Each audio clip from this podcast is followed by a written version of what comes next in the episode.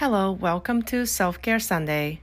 Self-Care Sunday は自分をいたわることへの意識が高まるポッドキャストです。ここでは私がいろいろいてよしをモットーに自分を大切にすることで周りの人からも大切にしてもらえるライフスタイルを日々シェアしています。Your self-care starts right now.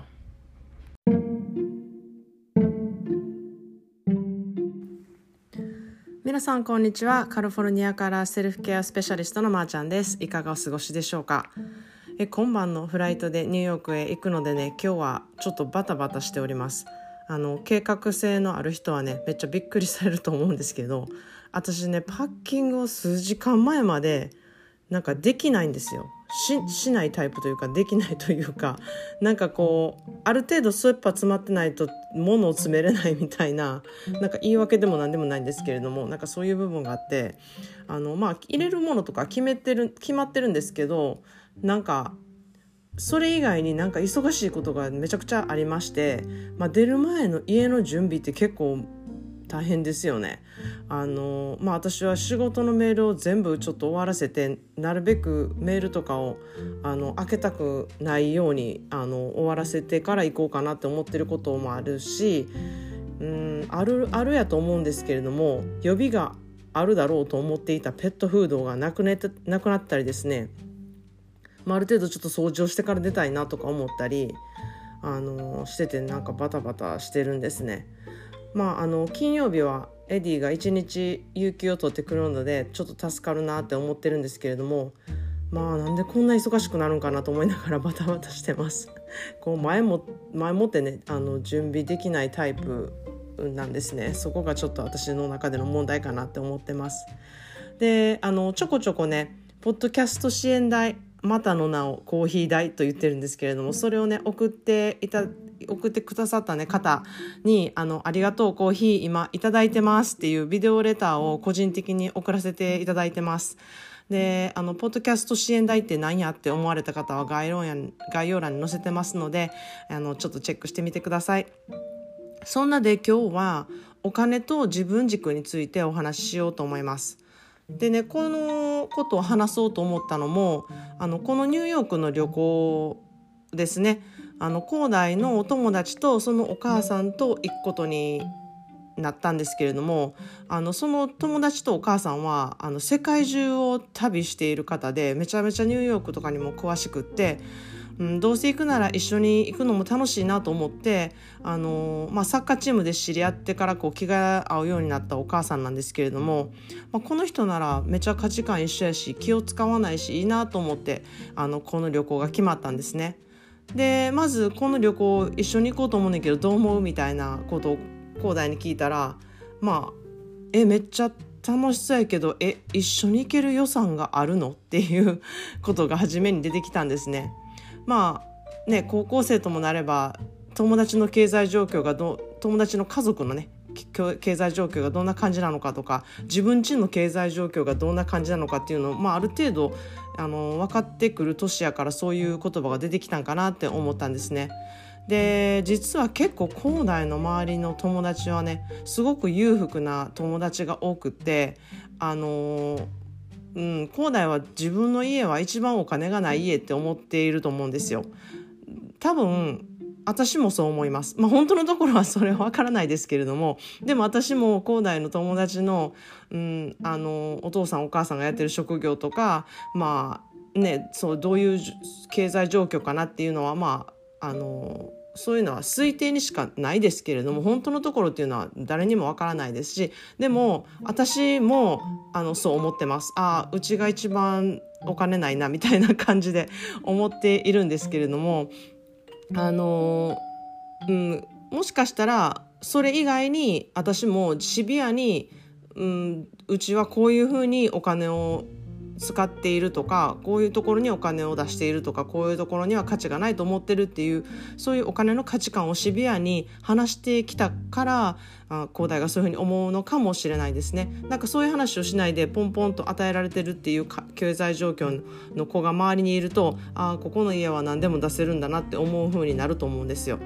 でもあの前はちょっとそういうお金の心配子供にさせるの嫌やなってちょっと思ったんですけれどもまあないって思ってるから例えばスケボーが壊れてね買ってあげた時にめちゃくちゃ嬉しそうになんか買ってくれてありがとうみたいなことをねあの言っていて心のどこかで精神的にあのうちお金がないのにあのスケボー買ってくれたみたいな 風に思ってるのかなってちょっと思ってそれもあのまあええなって ちょっと思ったりしてたんですね。でまあ精神的にお金がないと辛い思いっていうとこまではあの言ってほしくないなっていうふうに思うんですけれども、まあ、ちょっとあのお金がないのに買ってくれたっていうそういう気持ちは親としてはちょっとありがたいなっていうふうにも思ってます。で今回ねその友達との旅行で一緒に行ける予算があるあるのっていうそのねあの質問に答える時にどうしてそういうふうに思うのって聞いたんですよそしたら、まあ、春にはオードリーとアムステルダムにも行くし、まあ、日本にね行けるチャンスができたら家族で行きたいしそのお金をこうニューヨークのために使ってしまったらなんか日本に行けなくなるんじゃないかとかそういう不安もあるっていうことをねあの言ってくれたんですね。で、まあ、アムステルダムはねコロナ前に計画していて、まあ、それがコロナで延期になっただけなので、あの別にそこをね、あのそこに予算がなかったわけではないんですね。で日本に行くのもこう2年延ばしてるので、うん、その予算があるっていう話もしましたしもう具体的にここでめっちゃ言ってまってるんですけれども うちの経済状況であの、まあ、こういうねニューヨークに行ける機会とか今こういうチャンスがあるとかその友達と友達のお母さんと一緒に行くっていうそういうなんか楽しい出来事っていうのは今にしかできないなと思ったので、うん、こういうチャンスを逃したくないっていう話もあのしたんですね。であのお互いねこういうことしたいとかあの思うことが結構あってあの別行動になるかもしれないよっていう話もしたんですよ。全てこう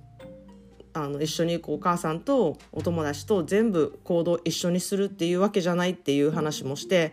うんあのそのこともね伝えましたで私はこの一緒に行くお母さんにちょっとこれはパスしようかなと思えパスしようかなって思うっていうことをね、あのー、言える仲なんですね。そこがまあ重要で、だから一緒に旅行に行こうっていうふうになってるんですけれども、あの、相手にね、お金がないからパスするっていうふうに言うと、こう相手側に気を使わせることもあるので、そそっちよりこっちのことをしたいと思ってるのでっていうふうに伝えるようにあのしたりとか、まあ、そういう話をね、あのきちんとそのお母さんと話してるっていうことを広大に言う機会になったんですね。まあ、気が合う人でもお金の価値観が違ったりこうしたいことへのお金の費やし方が違うってことが絶対あると思うんですよ。で、まあ、そんな時にもうこう思われるから頑張ってお金を出すっていうね負担をね自分にかける必要も全くないなっていうふうに私思うんですね。自分でこっちの方がいいなって思うことすればいいわけだしそれはちゃんと話せば相手に分かってもらえるのであの別に何が何でも一緒にする一緒にするっていう必要性はないですしあのお互いのねやりたいことにお金を使うってこともあの相手もそうしたいだろうしあのそういうことであの分かり合えるってことはたくさんあると思うんですね。で私は若い頃からこういろんな経済状況の人と付き合っていく中でこう得たお金に関しての自分軸ってあの得てきたなってそれってすごい大事なことやなって今気づいたんですね。で同じようなあの経済状況じゃないから付き合いがなくなる友情ってもったいないなって思うしめっちゃ残念やし悲しいことやなって思うんですよ。なんかお互い歩み寄ってじゃあこれは出し合おうとかじゃあこれはあの誰々に出してもらおうとかこれは一緒に割り勘しようってそうやってね信頼を築いていくことがすごい大事やなって思います。でそこでお金を出したからって偉そうになることじゃなくってもう出せる人は出す他にお金以外でできることはあのその人がするっていうなんかそんなことをアメリカのねあのこのめちゃくちゃ貧富の差があのある中でボランティアとかをしてきて学んできたことだなってすごく思います。で本当に私が若い時に年上の、ね、方がねそういう暮らし方そういう付き合い方をしているのを見てきてあのすごく素敵だなって思ったことがたくさんあることもね思い出しましたなので自分もねあの今この年齢であの若い人にこういうふうに生きてるんだよっていうふうなことをねあの伝えたいなっていうふうにも思いますなんかお金がなくてもまー、あ、ちゃんといたら楽しいな嬉しいなって気を使わないなって思ってくれたら、うん、あの可愛がってもらえますし、まあ、私はワイン業界にいることからワイン関係ではお得なことがたくさんあるんですね。まあ、まそれを友達に伝えて一緒に連れて行ったりとかワインをお裾分けしたりってすることで、まあ、お金に代わる何か恩返しが少しでもできているかなっていうふうに思ったり、うん、それでまたねワイン頂いてるからっていう気持ちでまた一緒に過ごそうとかこういうことをやってあげようっていうふうに思うそんな関係性がねできてきたなっていうふうに思ってます。だけどあの本当にね気が合う友達っていう友達はねそういう条件が全く必要なくって知らない間にこうお互い歩み寄ってて知らずにお互いのね立場を思いやる関係になっているなっていうふうに、あのー、思います。ということで今日の一言 English です。まあお金に関しての一言イングリッシュです。The more money you worry about, the less you have. The less you care, the more you have. The more money you worry about it, the less you have. The less you care, the more you have. まあちょっとややこしい less とか more とか money とか そういうのそういう言葉がいっぱい出てくると思うんですけれどもこれはお金の心配をすればするほど所持金は少なく見えてお金に執着しないと所持金があるように見えるっていうお金の面白さをすごく言ってるなって思う言葉です。お金がねないことを不満に思う必要は全くないと思うしお金があることを偉そうに思ったりとかそれに関して自信を持つってことはちょっとおかしいなってふうに私は思うんですね。自分よりお金があるかないかっていうのは分からないですしそれを分かってもそれを軸に動くっていうのはおかしいと思うんですよ。やっぱり自分軸で自分のお金の使い方とか価値観の立ち位置をきちんと思って過ごすことが私はかっこいい生き方だなっていうふうに思います。お金の価値観はみんな違ってそしてここもねいろいろいてよしだなっていうふうに私は思います。大事なことは自分の価値観の軸を持つことだなっていうふうに思います。そんなことをねぐうたらぐうたら言うてますけどニューヨークで浮かれポンチで破産しないように私も気をつけて 行動しようと思います。それでは皆さん次回はニューヨークからお届けしたいと思います。それでは行ってきます。Thanks for listening and have a great day.